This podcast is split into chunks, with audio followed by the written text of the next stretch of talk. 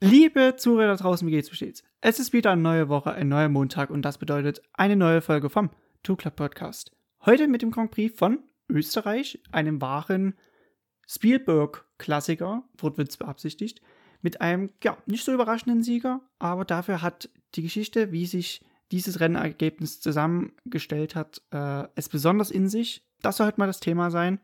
Intro hat schon angeklopft und ich würde meinen, ab geht die Post.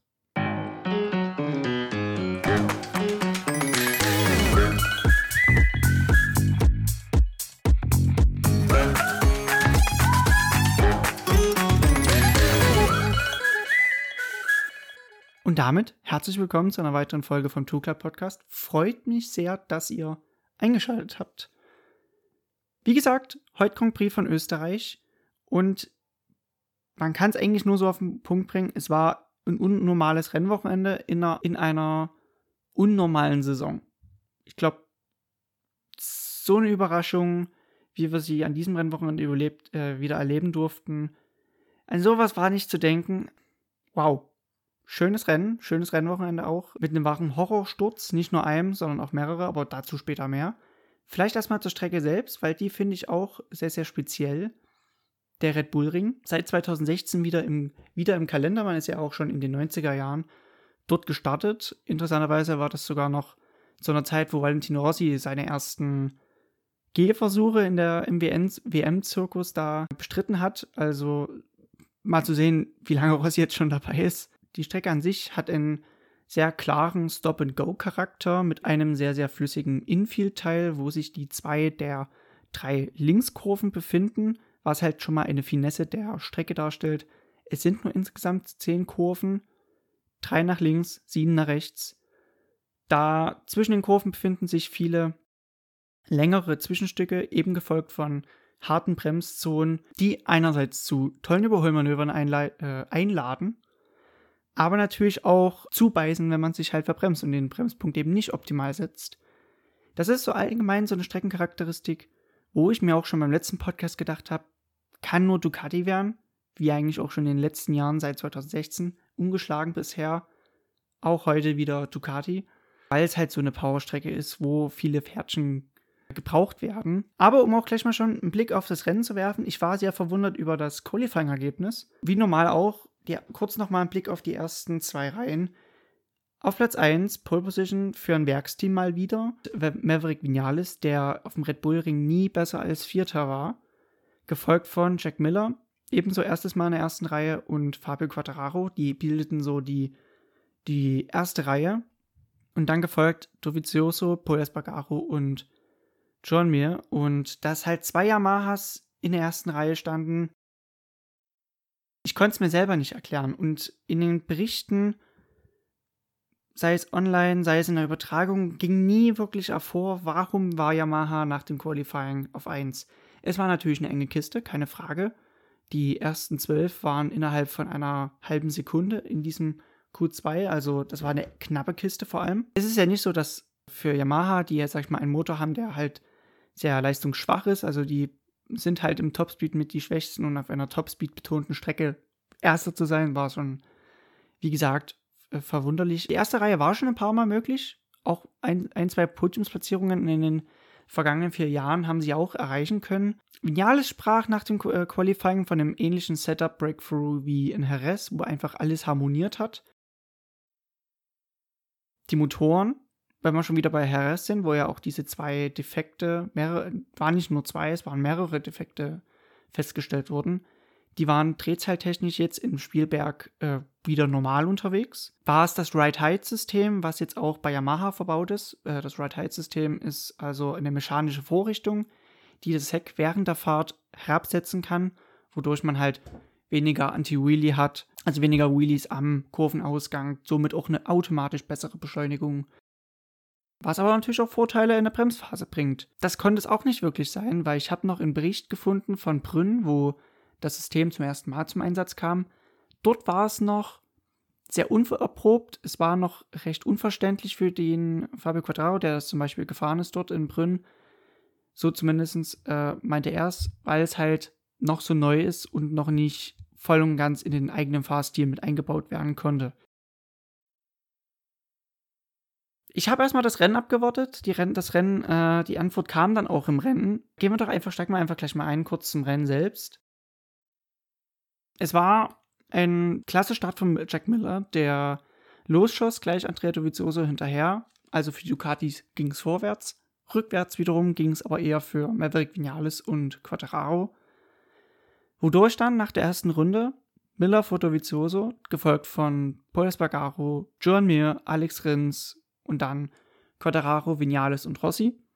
Und je länger dieses, gesagt, dieser erste Teil des Rennens war, umso klarer wurde auch, Yamaha war auf eine Runde, wenn sie halt freie Fahrt hatten, dabei, aber im Kampf verloren.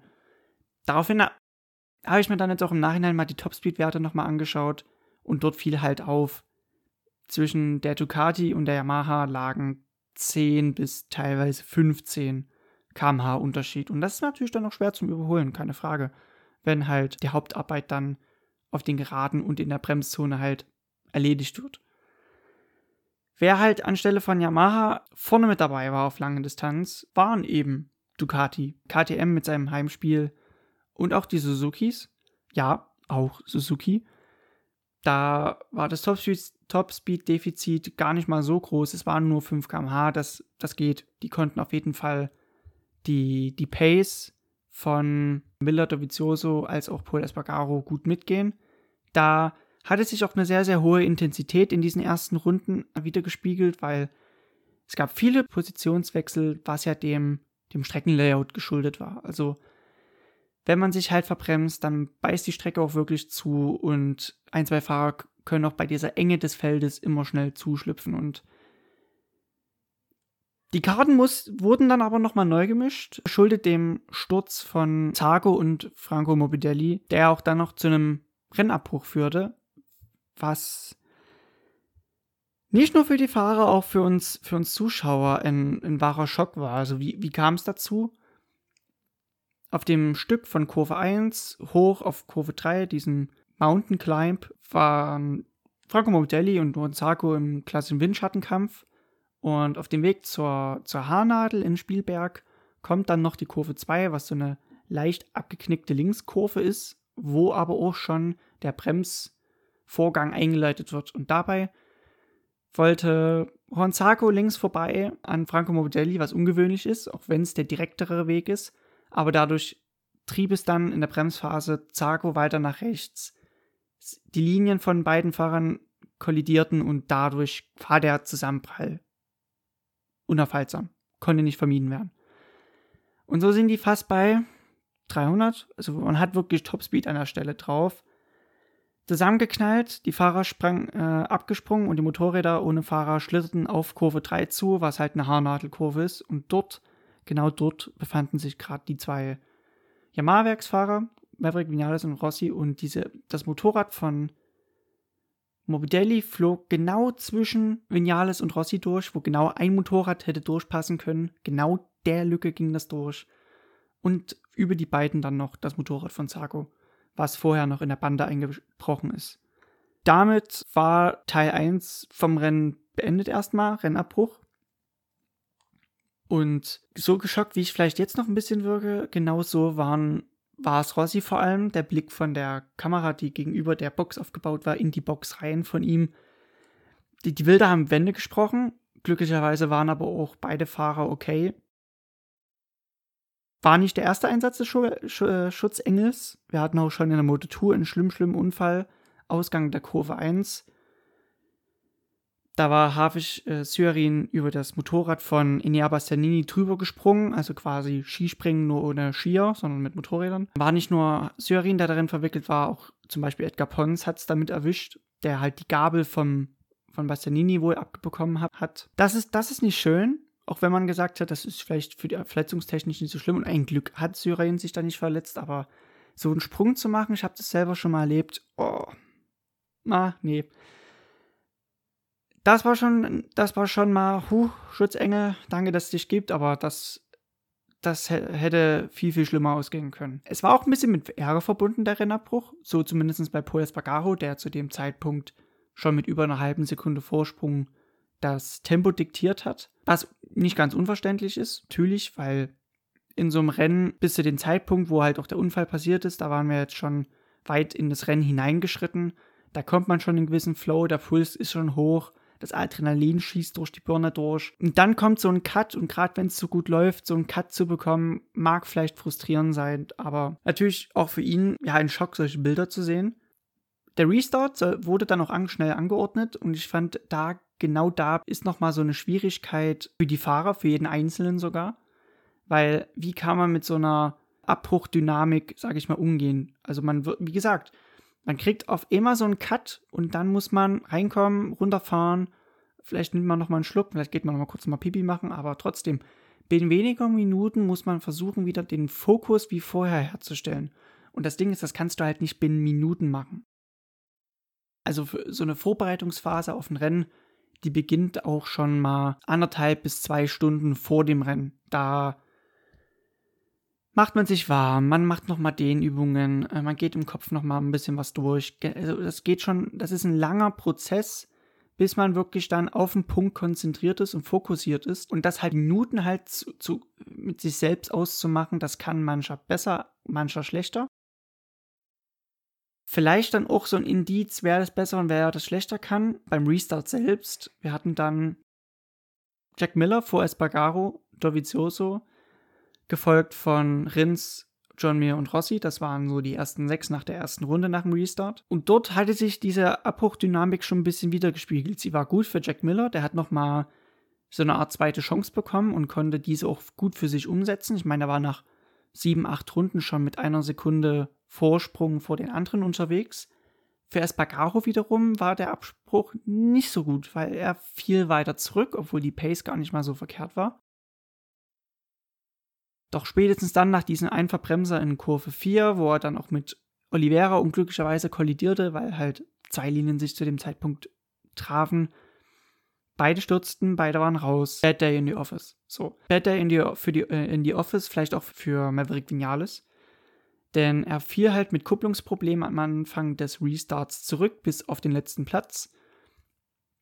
Auch Quadraro hatte noch ordentlich Aufholjagd, weil er halt kurz vorm Rennabbruch noch weit gegangen war und auch bis ans Ende des Feldes gespült war. So waren dann, war dann wirklich nur noch eine Yamaha in den Top 10, was schade war, aber auch irgendwie zu erwarten. Und vorne kam es mir vor, als wäre nie ein Res als hätte es nie einen Restart gegeben, weil irgendwann ab Runde 7, ab Runde 8, wo halt der Vorsprung von Miller auch am größten war, ging der auch wieder zurück und Fahrer wie Dovizioso und Rins konnten wieder aufschließen. Und so wurde aus diesem einigen Führungskampf ein Dreikampf wieder. Und schade natürlich dann auch für, für Alex Rins, der dann beim Versuch, die Führung zu übernehmen, übers Vorderrad gestürzt ist. Und damit waren dann auch die Top 10 relativ ausgedünnt. Also wir hatten dann einen engen, engen Dreikampf zwischen Dovizioso, Jack Miller und John Mir. Gefolgt von Brad Binder, der von Platz 17 kam. Das lag daran, dass er mit der MotoGP-Maschine relativ wenig Erfahrung auf der Strecke hatte. Und aufgrund der Witterungsbedingungen, die sehr gemixt am Wochenende war, bestand ja auch ein Risiko, dass es regnen könnte im Rennen. Da hatte er halt nur effektiv FP1, FP3 und FP4 so als Vorbereitung. So ein langes Training äh, in FP2 hätte ihm gut nochmal geholfen, aber anyway, er konnte halt von Platz 17 nach dem Restart sogar von Platz 8 bis sich wieder bis auf Platz 4 vorkämpfen. Und dann kamen schon Rossi Takaki Nakagami, also Mr. Takagi und Kel Crutchlow. Und dass Kel Crutchlow da auf Platz 7 schon so rumspürte, war für mich so ein Indiz. A, viele der Top 10 Kandidaten hat sie heute irgendwie erwischt. Beziehungsweise auch konnten halt nicht so challengen, wie sie sonst würden. Im Sinne von Fabio Quattararo und Maverick Vinales. Ja, enger Dreikampf vorne kommen wir mal zum Ende. Es sollte dann so sein, dass Andrea Vizioso die, äh, aus diesem Kampf als Sieger hervorging. Und mir ging in der vorletzten Kurve noch ein Miller vorbei und holte sein erstes Podium. Und Jack Miller Platz 3. Das waren die ersten drei. Jetzt kommen wir schon zum Endergebnis. Brad Binder auf Platz 4, gefolgt von Rossi auf 5. Das machten die Top 5, gefolgt von Mr. Takagi, Petrucci, Quadraro, Ikele und Vinales. Das waren die Top 10. Und dann folgten Espargaro, Pero, Alex Marquez, Bradley Smith und Kyle Crutchlow, die 15 und auf 16 und 17 Rabatt und Pradel. Aber ich finde, das Rennen selber war ein bisschen zweitrangig. mit dem Hintergrund, dass diesem Rennunfall, der auch den Rennerbruch herbeiführte, keiner großartig zu Schaden kam. Deshalb wollte ich auch in der Zwitscher-Ecke nochmal ein paar Kommentare aufgreifen. Ich finde ich find den ersten, der ist ein bisschen makaber, at Gitschegumme44. Ein Tweet auf Deutsch, da haben tatsächlich mal ein paar Deutsche heute äh, mitgetweetet. In Österreich hat gerade ein neues Restteillager eröffnet. Halt, wie ihr mit auf den Hinblick des Sturzes in Kurve 3, als auch der große Unfall in Moto 2 ist, ist Red Bull Ring zu gefährlich? Schwierig zu sagen. Es waren in beiden Fällen unglückliche Miss äh, Umstände, sage ich mal. So, dass bei, bei der Moto 2 lag das Motorrad halt genau auf der Strecke. Viele schossen da links und rechts vorbei und Syarin war halt derjenige, der ja falsch ausgewichen ist, in Anführungszeichen gesetzt, aber genau da lag das Motorrad, wo er vorhin gesteuert ist. Und bei dem Zwischenfall von Mobidelli und Zarco, natürlich durch die langen Zwischenstücke zwischen den Haarnadelkurven, da sind die Bremszonen besonders gefährlich. Allein im Regen, wenn da zum Beispiel das Vorderrad einklappen würde. Und das Motorrad schießt jetzt wie im Sinne von Franco Morbidelli in die Menge rein, die gerade durch die Haarnadelkurven fahren. Das, das tut weh, das scheppert. So eine Linienwahl, wie Zago sie gewählt hat und musste auch, bei 300 km/h kann man nicht denselben Radius auch bei diesem steilen Radius, den er für den Linksknick gewählt hat, kann man nicht mehr normal anbremsen. Da war leider der Kontakt halt unvermeidbar. Von daher, gut ist schon mal, von den Auslaufzonen her ist wirklich genügend Platz. Aber natürlich harte Bremszonen nach langen Geraden, vielen Haarnadelkurven, das ist natürlich, jetzt haben wir es gesehen, auch sehr, sehr gefährlich. Ein weiterer Tweet at TommyWTF1 auf Twitter schrieb, How on earth do you get back on a motorbike after witnessing that? Valentino looks completely shocked by it all and you can't blame him. Also auf Deutsch, wie zur Hölle kannst du wieder auf ein Motorrad steigen, nachdem du das erlebt hast? Valentino schaut sehr geschockt aus und dafür kann man ihn auch nicht schuldigen. Rossi hat im Nachhinein gesagt, er wollte halt nicht sagen, ciao, ich fahre nicht weiter. Man hätte es verstanden, keine Frage. Jeder hätte es menschlich, auch als total menschlich empfunden, da nicht drauf, nochmal drauf zu steigen, nachdem man fast zweimal sogar so ein Glück hatte. Vielleicht nochmal ein dritter Tweet. Dritter Tweet heute bezogen nochmal auf das sportliche Ergebnis at mheal10. Er schreibt, That's the answer from Dovi. That was superb. He needs uh, to be on the grid next year. Das war eigentlich so eine Geschichte, die sportlich politisch noch ein bisschen untergegangen ist aufgrund des Zwischenfalls. Nochmal kurz auf Deutsch übersetzt. Äh, das ist die, Answer, äh, das ist die Antwort von Dovi. Das war einfach nur herrlich er muss auf jeden Fall nächstes Jahr im Starterfeld sein.